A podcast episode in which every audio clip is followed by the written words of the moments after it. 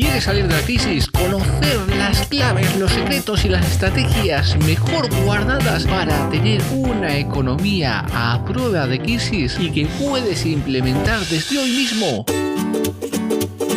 Bienvenidos al podcast Emprende Vendiendo, el lugar donde cada semana compartiremos contigo consejos y estrategias para mejorar tus ventas y conseguir clientes que hagan crecer tu negocio. Para alcanzar el éxito en cualquier negocio que quieras emprender, tienes que formarte, aprender para emprender. Y para ello no hay nada mejor que domines el arte de la venta. Y desde Emprende Vendiendo te ayudamos de tres maneras. Primero, seleccionaremos las mejores y más actuales estrategias para aumentar tus ventas. Segundo, te ofreceremos la explicación de cómo puedes implementar estas técnicas con éxito en tu negocio. Y tercero, te damos los pasos a seguir para su implementación y así poder acortar tu camino hacia el éxito.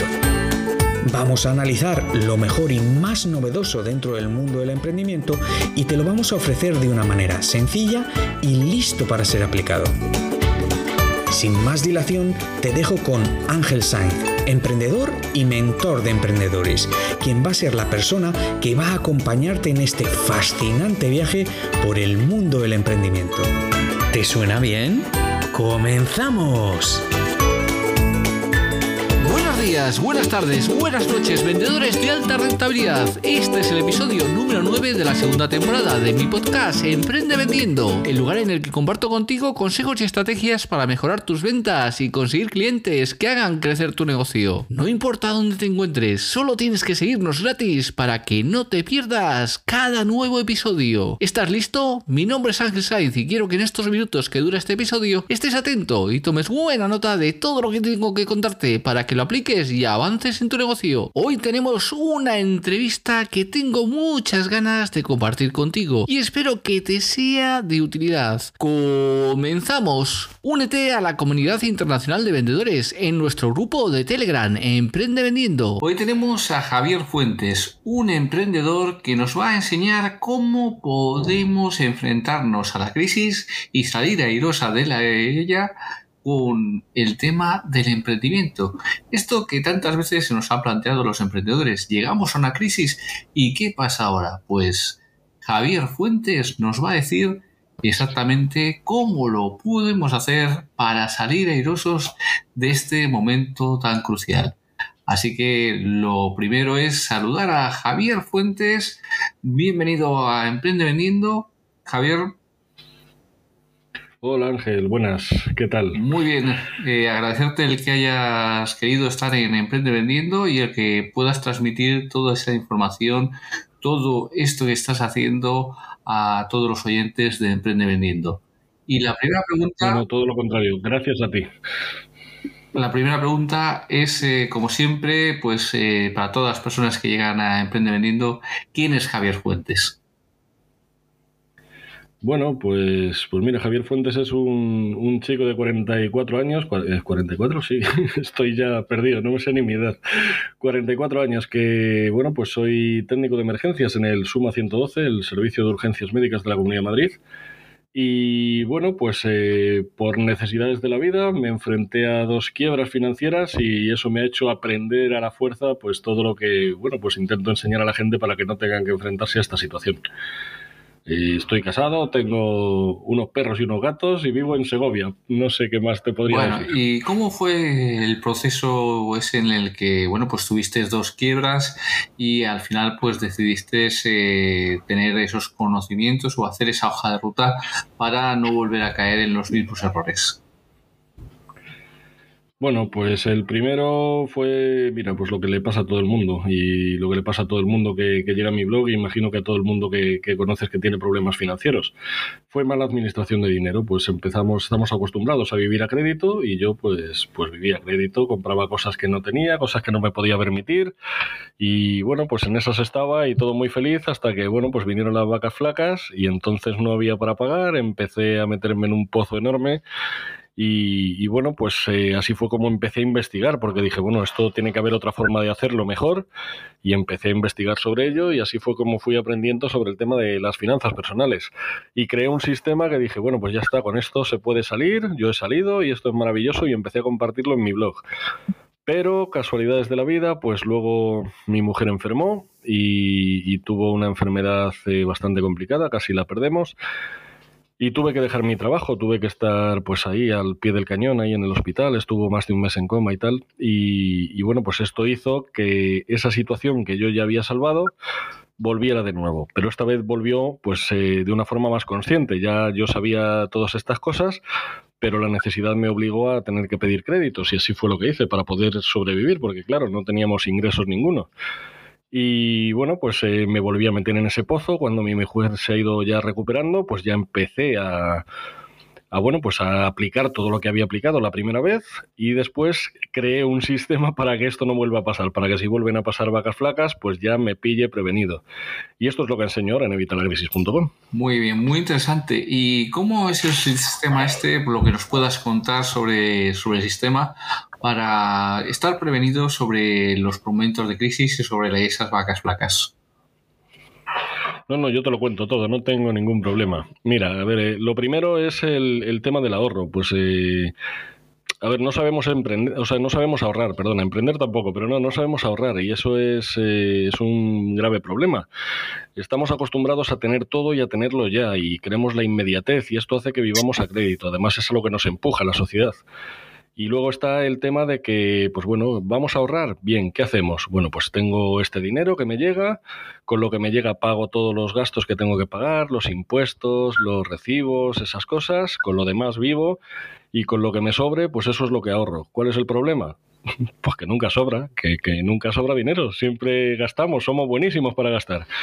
Y como gastamos todo el dinero, pues al final pues no tenemos ahorros y esto es lo que nos pasa, nadie nos enseña cómo tenemos que ahorrar y bueno, pues esa es la base. De hecho, las eh, principales fortunas que hay ahora mismo, que la mayoría son el 90% son nuevos ricos, si les preguntas cuál es su base para, toda esa riqueza o para esa abundancia que tienen, pues siempre ha sido el ahorro.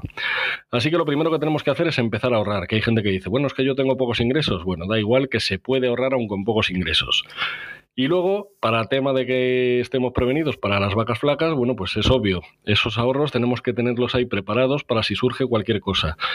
Yo, por ejemplo, divido todo, digamos, el camino que yo recomiendo en evitalacrisis.com, lo divido en varios pasos.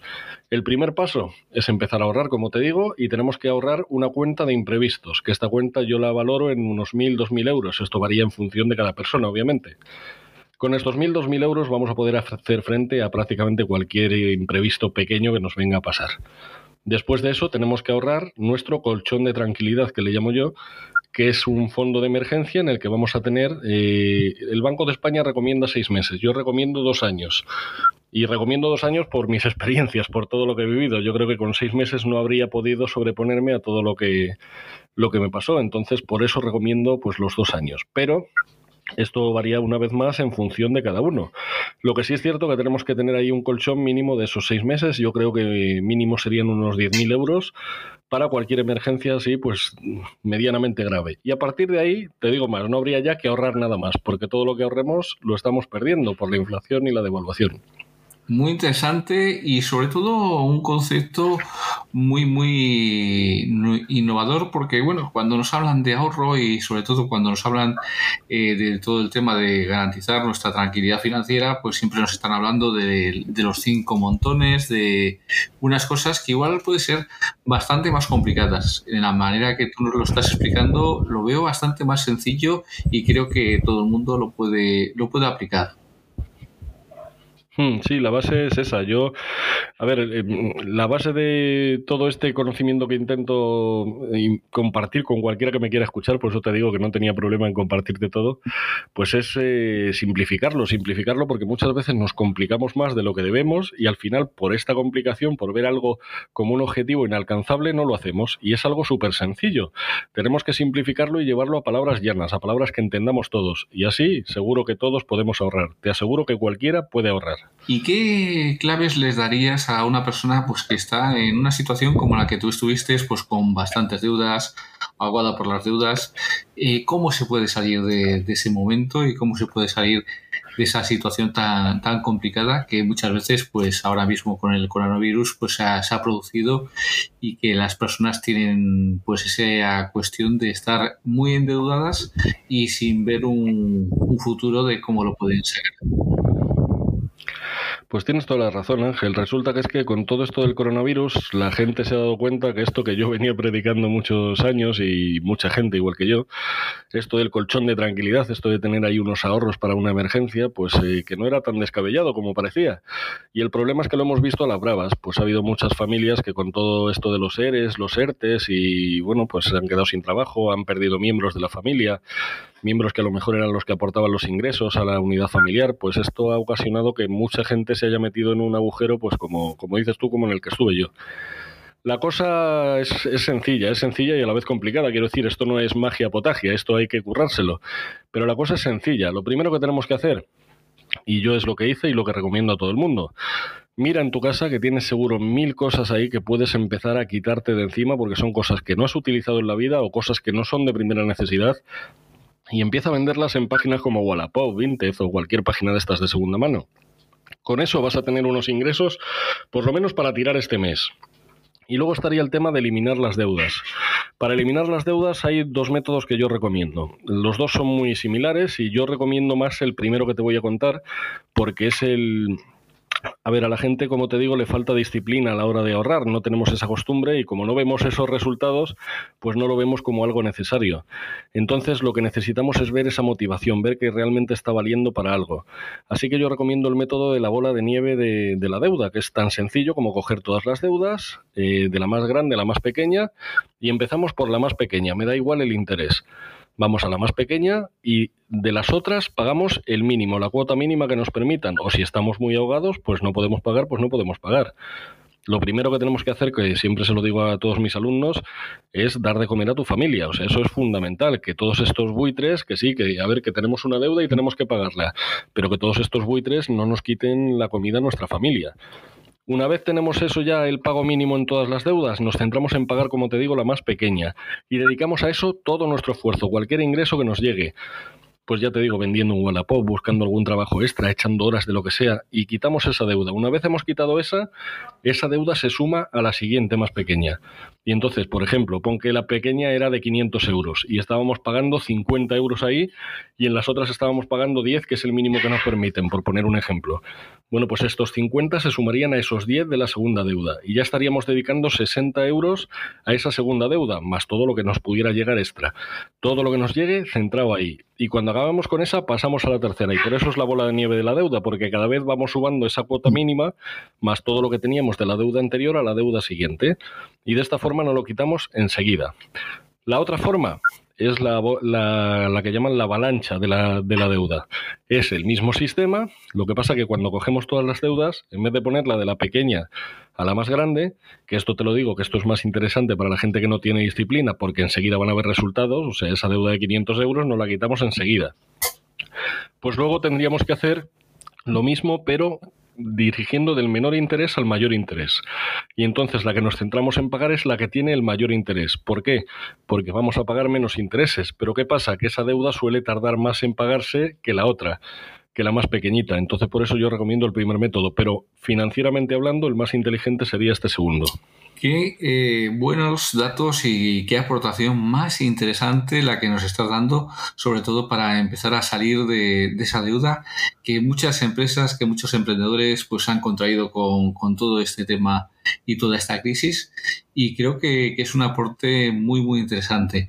¿Qué aporte podrías hacer también para los emprendedores que, bueno, pues han visto mermados sus ingresos y que, bueno, pues en muchos casos también han tenido que pedir créditos, en otros casos eh, han pedido subvenciones y las subvenciones pues no han llegado o cuando han llegado pues son unas trampas bastante considerables. ¿Qué claves les podrías dar? Pues a ver, mira, yo es que para empezar soy muy contrario a eso de pedir subvenciones. A ver, obviamente si las hay hay que pedirlas, pero me refiero, no tenemos que esperar que nuestro negocio funcione gracias a esa subvención.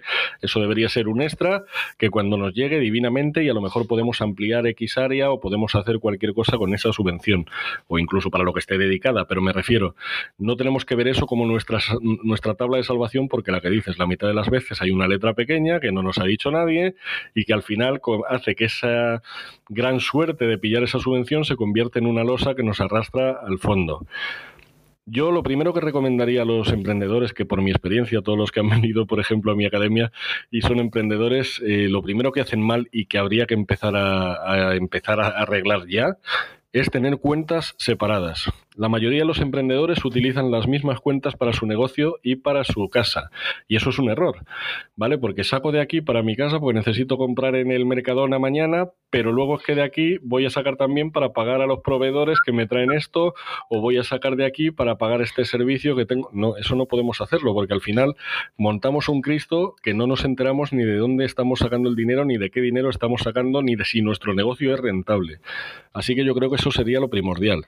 Y luego en el tema de las deudas, aplica más o menos el mismo sistema, con las salvedades de que, hombre, pues al ser autónomo tenemos ciertas ventajas y desventajas, y lo que sí recomiendo, igual que en el tema de las finanzas personales, es que cualquier negocio tiene que tener un fondo de emergencia. Tiene que tener un fondo de emergencia, en este caso no hace falta que sean dos años, podría ser mucho muy inferior, de tres a seis meses valdría, para poder por lo menos aguantar estos envites que nos vienen de la vida, que por ejemplo con el tema del coronavirus nadie esperaba y al final estamos pagando todos. Muy interesante y sobre todo has dado datos que yo siempre he defendido. O sea, el tema de las subvenciones yo siempre he sido bastante contrario.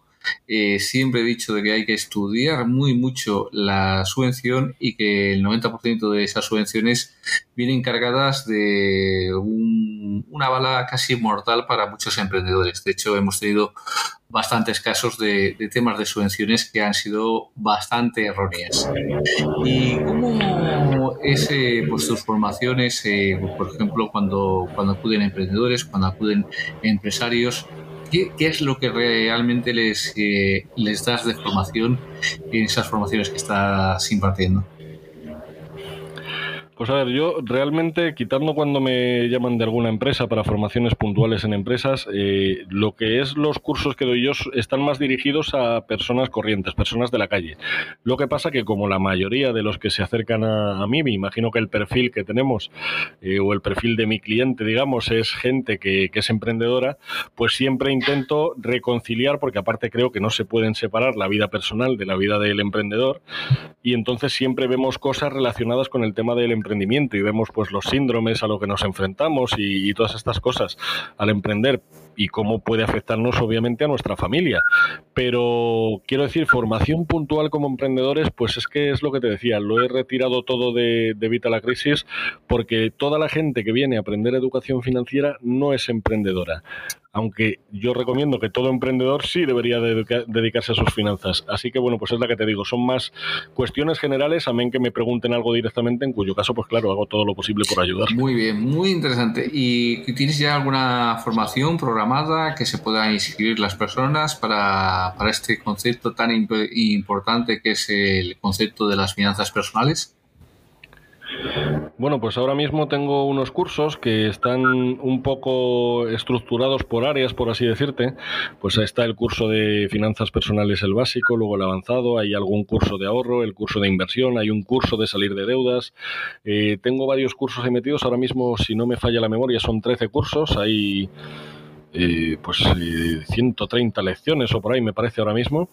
Y esto lo tengo ahora mismo en, la academia pues para todo el que entra. O sea según entran ven todos los cursos que quieran y cada uno va al área que, él determina. Lo que sí es cierto que en esta de cara a esta temporada estoy renovando todo y aunque todavía no lo he sacado va a empezar a salir seguramente para enero voy a empezar a hacer todo este nuevo sistema pues voy a hacerlo como un camino digamos. Ahora mismo está todo ahí para que tú lo vayas cogiendo y picoteando según tu necesidad, pero luego lo voy a hacer más en plan camino, más en plan empieza aquí, ve siguiendo todos estos pasos y sí, luego ya avanzarás según la etapa en la que estés.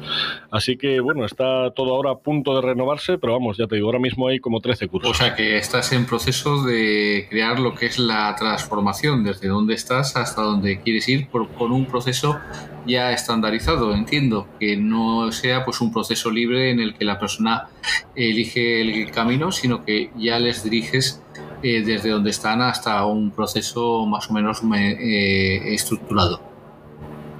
Efectivamente, yo hasta ahora tenía los cursos ahí disponibles para todo el mundo, pero lo que he visto es que la gente se pierde o falta esa constancia y siempre que yo hago también sesiones de preguntas y respuestas, que las hago en, directo, en abierto para todo el mundo, para que me pregunten, y aparte luego con todos los miembros de lo que yo llamo la tribu, todos los alumnos que tengo en evitalacrisis.com, lo que hacemos son también una reunión mensual en la que ellos me preguntan su propia, vamos, sus, necesidades. Es como una mini consultoría, digamos, en directo, que solo es para los miembros de, de la tribu.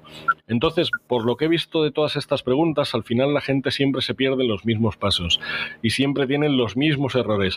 Y entonces creo que aunque toda la información está ahí, a lo mejor esta forma de estructurarlo en plan camino va a ayudar más a las personas y eso es lo que, lo que vamos a probar. Pues sí, sí, yo creo que desde mi experiencia en la formación, eh, creo que siempre hay que estructurarlo y dárselo pues de una manera que no se puedan perder. Eh, la gente, pues eh, lógicamente, cuando está descubriendo una materia nueva, es muy propensa a perderse y si se lo damos estructurado con un camino pasito a pasito, pues se van a conseguir creo que bastantes mejores resultados.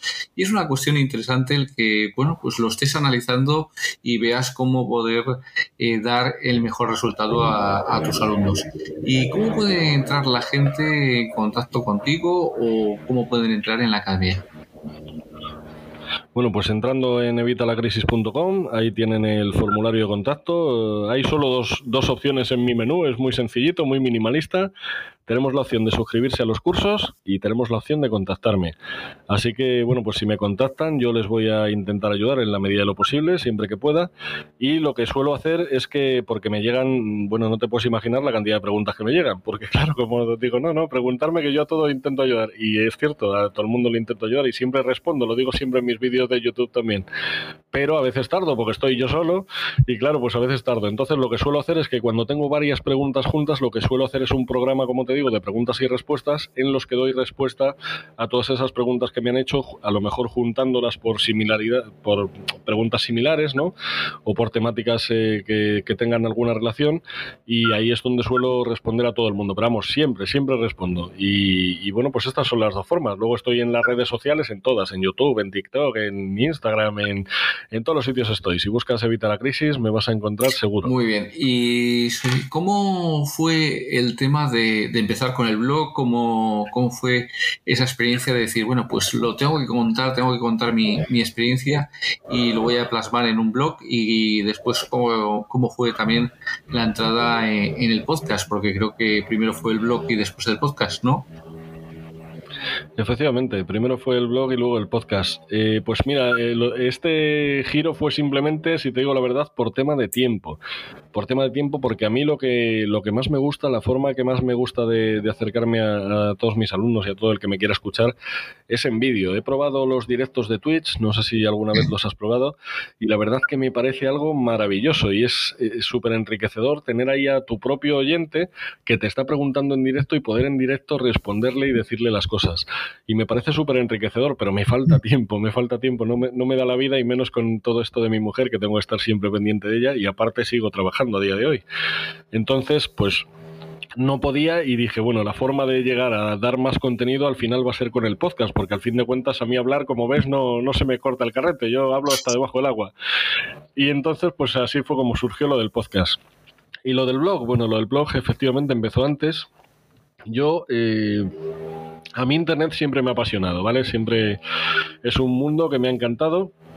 Y yo pues empecé lo que empieza mucha gente, ¿no? Empecé a buscar Digo, hombre, esto de Internet tiene que tener alguna forma de ganar dinero. Yo siempre andaba buscando dinero. Es el, el, problema que tenemos cuando no tenemos dinero, que siempre estás buscando el siguiente euro y es un error. Pero así fue como yo empecé en esto. Y empecé y empecé a buscar formas y encontré muchas y me enfrenté a muchas estafas. Ahora otra vez con todo esto de las criptomonedas están surgiendo un montón. Y yo me enfrenté a muchas estafas y dije, bueno, madre mía, he perdido aquí este, yo generalmente perdía tiempo, no perdía dinero porque no ponía mucho dinero, pero sí perdía mucho tiempo. Y creé el blog con esa idea, con la idea de ayudar a otras personas y contarles mi experiencia. Yo les contaba lo que iba haciendo, decía, pues mira, esta página de aquí funciona bien, esta no funciona, esta me han estafado, esta he oído en otros sitios que tal, esta que cual. Creé una lista negra en la que ponía los que más estafaban a todo el mundo para que nadie perdiera dinero ni tiempo en ellas y otras que eran las que mejor funcionaban, que tenía un ranking de las 15 mejores páginas para ganar dinero en Internet.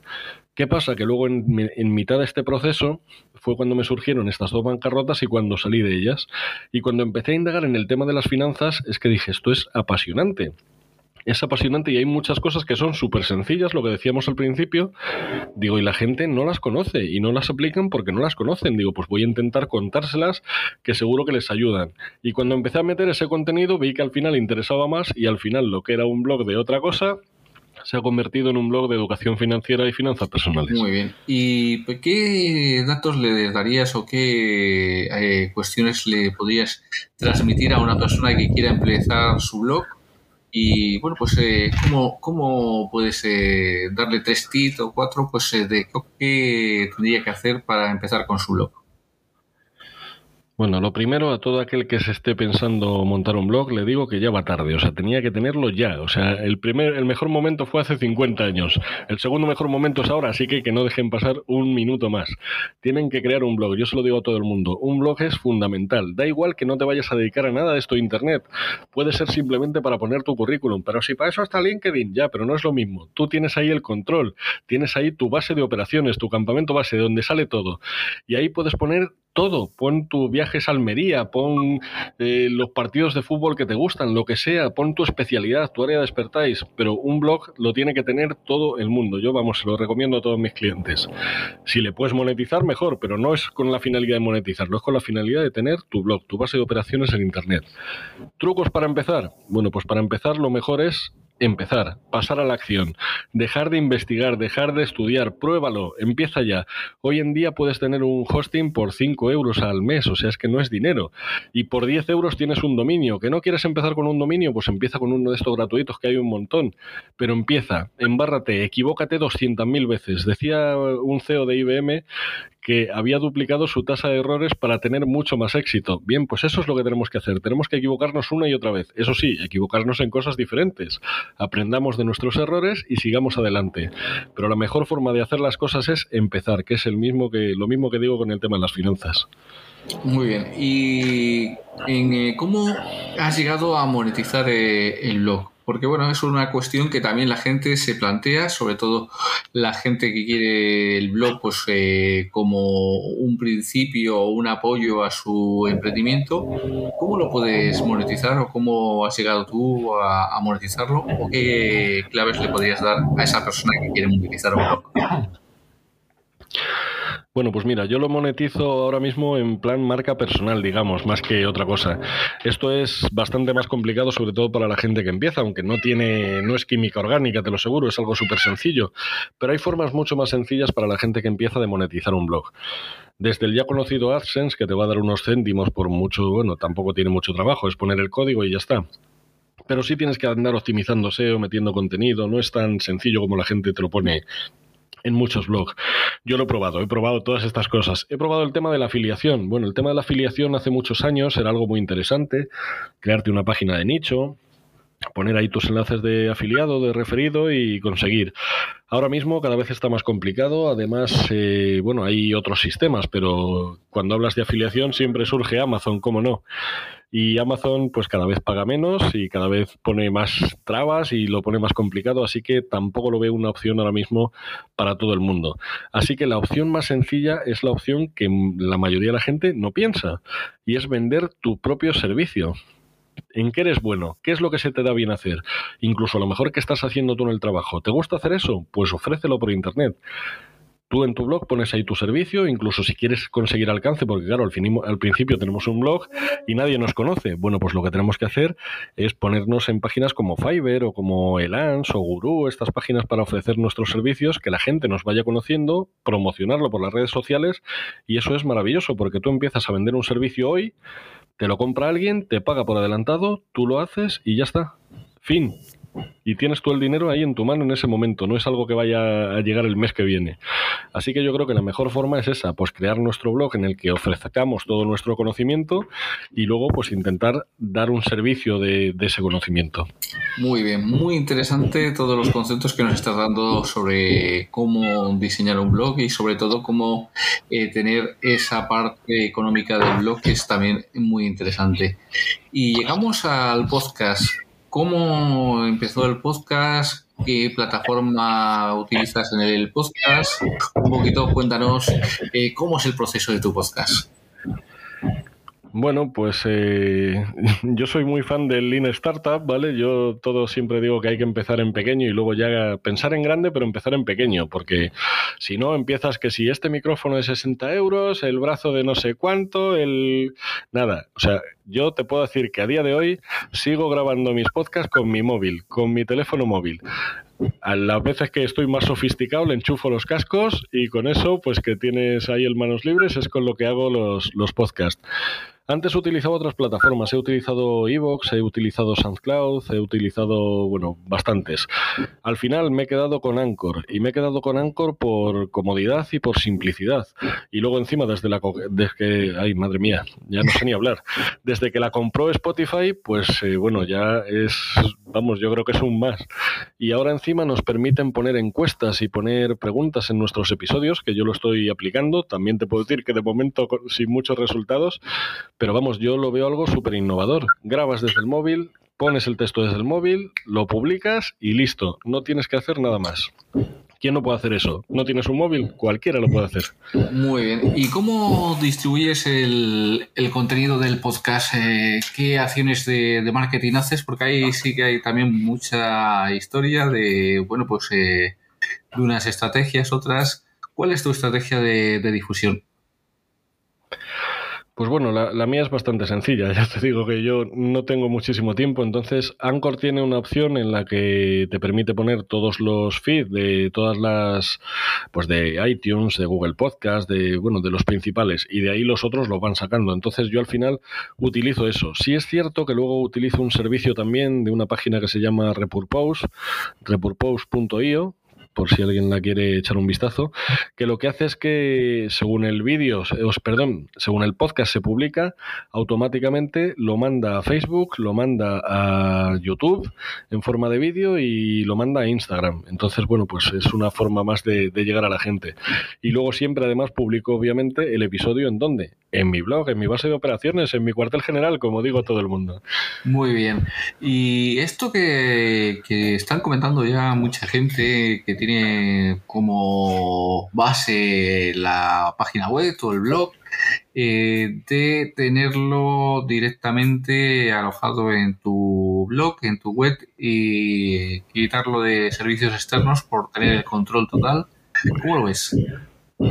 Pues a ver, lo he pensado, ¿vale? Lo que pasa es que, bueno, yo ahora mismo he bajado la frecuencia, eh, pero estuve desde enero hasta mayo, publicaba un episodio, un episodio diario, ¿vale? Mm, tengo ahora mismo el, el episodio que va a salir el próximo, si no me equivoco, es el 332.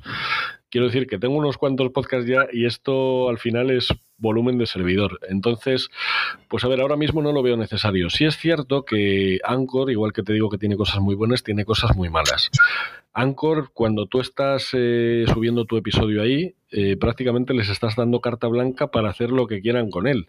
Lo pueden utilizar en promociones, lo pueden utilizar donde quieran. ¿Qué pasa? Pues que yo eh, lo comentaba en un episodio de, de mi podcast hagan lo que quieran. Pues si lo publican por ahí, a mí me hacen un favor, me hacen publicidad ellos mismos. Dudo que lo vayan a hacer. Pero tienen la opción de hacer eso. Entonces, el contenido que subamos a Anchor se supone, dice mucha gente, que no es tu contenido, que no eres el, el dueño. pues qué te voy a decir, ahora mismo no me preocupa demasiado. Sí es cierto que sería mucho más sencillo tenerlo, bueno, más sencillo no, pero sí sería más eh, lo que dices tú, tener el control, tenerlo tú en tu propio servidor, pero no lo veo algo necesario ahora mismo. Me parece que ya es rizar el rizo. Muy bien. ¿Y cómo ha ido escalando el podcast? ¿Ha ido pues en los números que tú esperabas eh, o no tenías una previsión de, tener unos números? Pues si te digo la verdad, ha ido mejor de lo que yo esperaba. Realmente eh, es que no tenía pretensiones. Yo cuando empecé a hacer esto, empecé a hacerlo por, porque pensaba que era algo tan bueno que es que lo tenía que compartir con la gente. O sea, es que esta información tenía que llegar a cuanta más gente mejor. No nos enseñan en la escuela, no nos enseñan en casa. En casa es porque no saben, en la escuela pues porque el sistema educativo va como va. A los bancos, a los gobiernos, a nadie le interesa que aprendamos de estos temas. Entonces yo pensé que era algo que había que compartir. Sí es cierto que luego, sobre todo con el tema de la enfermedad de mi mujer, pues he visto que, mira, me encantaría poder estar en mi casa y no tener que ir ahora mismo a este trabajo. Y mira que mi trabajo me apasiona, yo es el trabajo de mi vida, tengo la suerte de que trabajo en algo que me encanta. Pero por eh, temas de salud sí me estoy pensando el, intentar dar un vuelco a todo y poder trabajar solamente desde casa en este contenido. Entonces esa fue, digamos, la, base de sacar la, academia de cursos y de crear todo el contenido que voy creando a partir de ahora. Pero... Mm, no sé cómo decirte. Mm, es que los números que yo esperaba eran cero. Entonces, pues en cuanto ha subido, ha dado la casualidad de que a Spotify le han gustado unos cuantos episodios, me los ha promocionado y bueno, ahí ha sido un aluvión de gente impresionante. En YouTube he ido creciendo bastante, no al ritmo que yo esperaba, y en YouTube yo pensé que iba a crecer más. Y bueno, aún así ahora mismo somos más de 5.500 en el canal de YouTube, o sea que no está nada mal tampoco más 1.300 en el secundario, o sea que bueno, no va mal. Y bueno, iTunes esta semana me cogió un episodio que también lo promociono, pero solo lo promociono un día, así que, pero bueno, ya te digo, o sea, los resultados son bastante más de lo que yo esperaba. Muy bien, muy interesante. ¿Y qué les contarías pues a la gente que está pensando, hago un podcast, no hago un podcast? ¿El podcast tiene futuro, no tiene futuro? Que es otra cuestión que, que se está debatiendo mucho. ¿Qué, ¿Cuál es tu opinión? Bueno, pues yo le diría a toda esa gente que, que lo siento, el podcast no tiene futuro, el podcast tiene presente, el podcast está funcionando a día de hoy, el podcast es, es una realidad. Y aunque sí es cierto que todavía falta mucho para llegar a unas audiencias a lo mejor tan grandes como en otros sitios, como podría ser YouTube, como podrían ser pues otras redes sociales, el podcast es mucho más eh, fácil de llegar a la gente. Es algo más cercano, les estás hablando al oído. Eh, la mayoría de la gente tiene los cascos cuando te está escuchando, les estás hablando al oído, les estás generando una relación con ellos. Si lo que compartes encima es buen contenido, la gente te va a seguir porque, porque es que estamos encantados de conseguir a alguien que nos cuente eso que no nos cuentan en ningún otro sitio. Así que yo animo a todo el mundo que empiecen un podcast, pero lo mismo que te decía con el blog. No hoy, tenían que haber empezado hace 50 años. No han empezado hace 50 años, que empiecen hoy y que no lo dejen más. Si dan buen contenido, van a llegar a muchísima más gente, porque hoy en día eh, me puedo equivocar porque te lo estoy diciendo de memoria, pero juraría que ahora mismo hay un millón de podcasts que, están eh, recibiendo contenido. Hay cerca de dos millones y pico de podcasts a nivel mundial, ¿vale? Y un millón y pico están abandonados. Se han grabado un episodio, se han grabado cinco y ahí están, no han vuelto a subir nada. Somos un millón de podcasts los que estamos subiendo contenido, así que es mucho más fácil llegar ahí que a lo mejor entre los 200 mil millones que habrá en YouTube, imagínate. Pues aquí siempre vas a llegar a más gente, así que animo a todo el mundo que empiecen hoy. Bueno, ¿y cómo es el tema de que está ahora también en boga en el tema del podcast de las redes tokenizadas y de todo este tema, pues de también pues eh, el que eh, puedas eh, aprovechar y monetizar tu podcast y tu blog a través de, de las redes tokenizadas. Pues mira, ahí me pillas totalmente. Te puedo decir que ni siquiera lo he oído. Ya por lo que me dices de token entiendo que algo tendrá que ver con el tema del blockchain o algo de eso, pero no tengo ni idea, si te digo la verdad.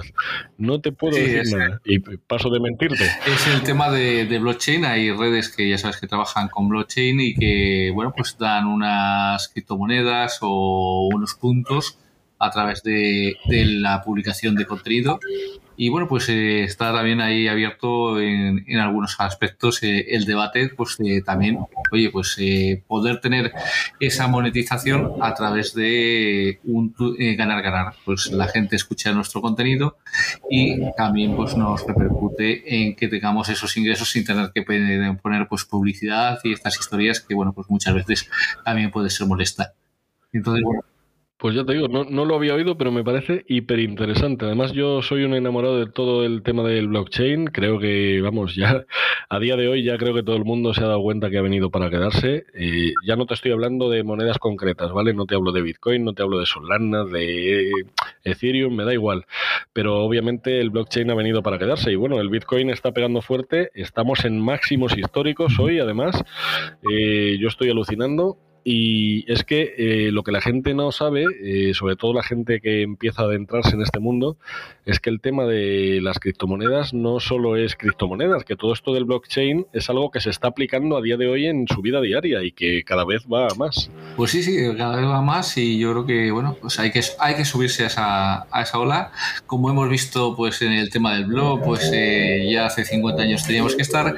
Aquí es en el momento ahora mismo de también de entrar y de ver pues todas las posibilidades que, nos puede dar eh, este mundo del blockchain y que nos puede dar muchísimas posibilidades. Coméntanos dónde te puede encontrar la gente, cómo te pueden encontrar bueno, pues vamos, ya te lo he dicho porque soy muy spammer yo. Eh, en evitalacrisis.com tienen todo lo que necesitan, es mi base de operaciones, ahí van a encontrar todo lo necesario y tienen el botón de contacto para preguntarme cualquier cosa. Y luego, por supuesto, en cualquier red social, si escribes Evita la Crisis me vas a encontrar. O si no, siempre puedes escribir evitalacrisis.com y el nombre de la red social y te va a llevar a mi perfil. Tres claves que nos puedas dar para, bueno, pues todo lo que hemos estado hablando, resumirlo en tres claves. Bueno, pues la primera, empieza a ahorrar hoy. Hoy, ya, desde el primer momento. Tienes deuda, me da igual, empieza a ahorrar hoy mismo. La segunda, eh, empieza a emprender hoy. O sea, yo creo que el emprendimiento es la mejor forma de conseguir ingresos. Que tengo ya un trabajo, me da igual, pues búscate un plan B en la sombra, dedícale media hora, dedícale una hora, dedícale lo que puedas, aunque sean 15 minutos al día. Te aseguro que te va a repercutir en tu beneficio. Y hoy en día tener una sola fuente de ingresos es un suicidio financiero. Así que pues tenemos que buscar distintas fuentes y quién sabe, a lo mejor este emprendimiento se convierte mañana en tu fuente de ingresos principal. Y la última, que te la, he, comentado también a lo largo de todo el episodio. Por Dios, pasa a la acción. Como digo en mi podcast, pasa a la acción hoy, antes de mañana a las 11 de la mañana. Toma acción cualquiera de todo lo que he dicho a lo largo de este episodio. Escucha, quédate con la idea que más te ha gustado y pasa a la acción hoy mismo. Aplícala ya.